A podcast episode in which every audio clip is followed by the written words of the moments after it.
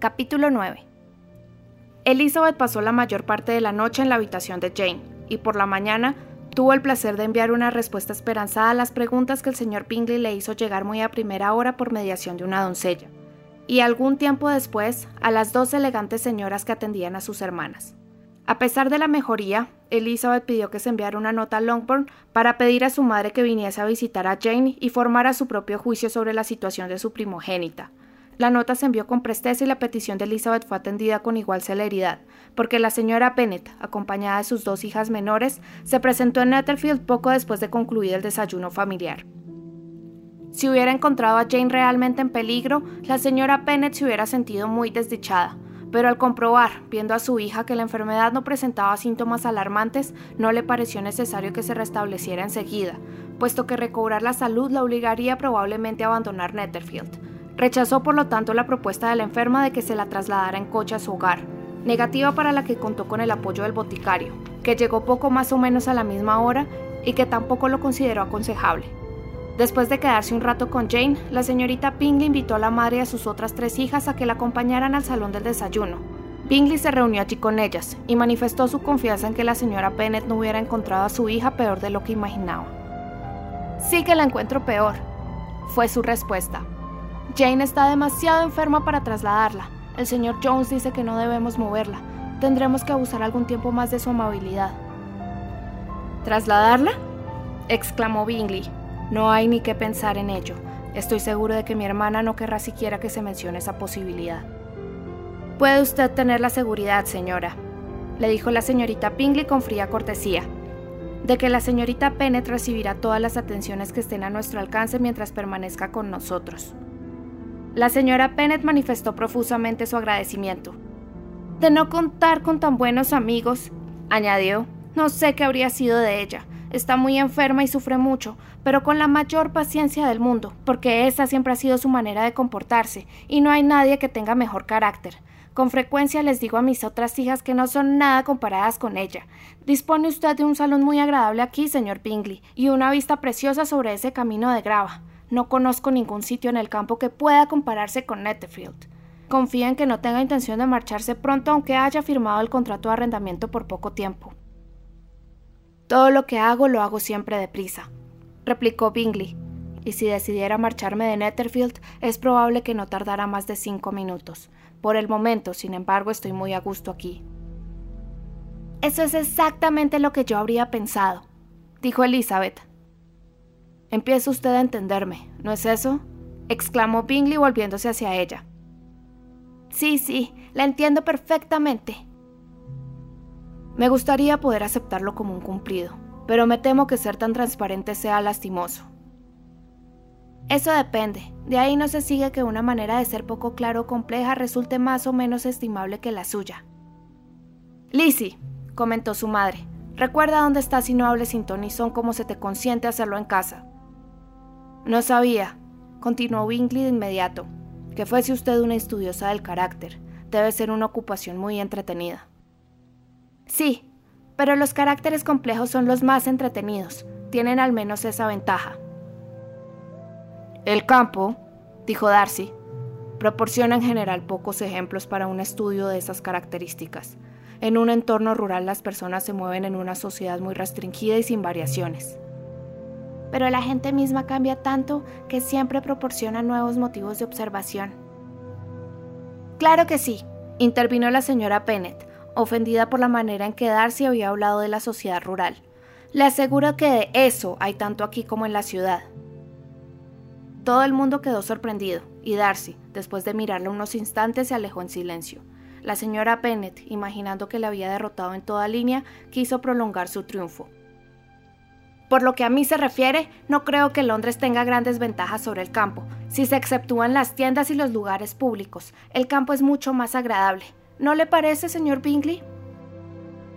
Cuando estoy en el campo, replicó él, nunca quiero marcharme, y cuando estoy en Londres me sucede prácticamente lo mismo. Cada cosa tiene sus ventajas y soy igualmente feliz en ambos sitios. Sí, sí, eso obedece a que usted tiene muy buen carácter, pero ese caballero, mirando a Darcy, parecía pensar que el campo no tiene ningún valor. Está equivocada, mamá, dijo Elizabeth ruborizándose por su madre. El señor Darcy solo se refería a que en el campo no se encuentra la gran diversidad que se halla en Londres, y eso reconocerá usted que es verdad. Ciertamente, cariño, nadie ha dicho lo contrario, pero en cuanto a alternar con pocas personas en esta zona, estoy convencida de que hay pocas con más posibilidades. Puedo decir que nosotros comemos con 24 familias. Tan solo la consideración que Bingley sentía por Elizabeth evitó que perdiera la compostura. Su hermana fue menos delicada y miró al señor Darcy con una sonrisa sumamente expresiva. Elizabeth, con el fin de decir algo que pudiera llevar en otra dirección los pensamientos de su madre, le preguntó si Charlotte Lucas había estado en Longbourn durante su ausencia. Sí, vino ayer con su padre a visitarnos. Qué persona tan agradable Sir William. ¿No le parece, señor Bingley? Un hombre tan elegante, tan cortés y tan amable siempre tiene algo que decir a todo el mundo. Esa es mi idea de la buena educación, porque las personas que se creen muy importantes y nunca abren la boca están completamente equivocadas. ¿Comió Charlotte con ustedes? No, tenía que volver a casa. Imagino que la necesitaban para preparar los bizcochos de frutas. Por mi parte, señor Bingley, siempre dispongo de criados para que hagan ese tipo de tareas. A mis hijas las educo de otra manera pero cada uno es el mejor juez de sus propias necesidades, y las hijas de Lady Lucas son unas muchachas excelentes, se lo aseguro. Lástima que no las acompañe la belleza, aunque no es que yo considere fea a Charlotte, que por otra parte es muy amiga nuestra. Parece una joven muy agradable, dijo Bingley. Sí, sí, por supuesto, pero tiene usted que reconocer que no es nada agraciada. La misma Lady Lucas lo ha dicho con frecuencia, envidiándome la belleza de Jane. No me gusta presumir de mi propia hija, pero hay que reconocerlo. Jane, no se ve con frecuencia una chica tan guapa, lo dice todo el mundo. Yo no me fío de mi propio juicio. Cuando solo tenía un 15 años, un caballero de visita en casa de mi hermano Gardiner en Londres se prendó tanto de ella que mi cuñada estaba convencida de que la pediría en matrimonio antes de que nos marcháramos. No lo hizo, sin embargo, quizá le pareció demasiado joven. De todos modos le escribió algunos versos, y eran muy bonitos. Y así terminó todo, intervino Elizabeth con impaciencia. Son muchos los amores, creo yo, que se evaporan de la misma manera. Me pregunto quién fue el primero que descubrió la eficacia de la poesía para acabar con el cariño. Yo estaba acostumbrado a pensar en la poesía como alimento del amor, dijo Darcy. Quizá de un amor hondo, sólido, saludable. Todo sirve para alimentar lo que ya tiene fuerza, pero si solo se trata de una leve inclinación, de una cosa muy ligera, estoy convencida de que un buen soneto puede acabar con ella. Darcy se limitó a sonreír, y el silencio que se produjo a continuación hizo temblar a Elizabeth, temerosa de que su madre volviera a ponerse en evidencia. Deseaba hablar, pero no se le ocurría nada que decir, y al cabo de unos instantes de silencio la señora Bennet volvió a dar las gracias al señor Bingley por sus atenciones con Jane, a lo que añadió sus disculpas por molestarle además con la presencia de Lizzie. El señor Bingley le respondió con una cortesía llena de naturalidad y forzó a su hermana menor a mostrarse igualmente hospitalaria y a decir lo que la ocasión requería. Y aunque esta última se expresó sin demasiada amabilidad, la señora Bennet quedó satisfecha y poco después pidió su coche, lo que sirvió como señal para que Lidia interviniera en la conversación.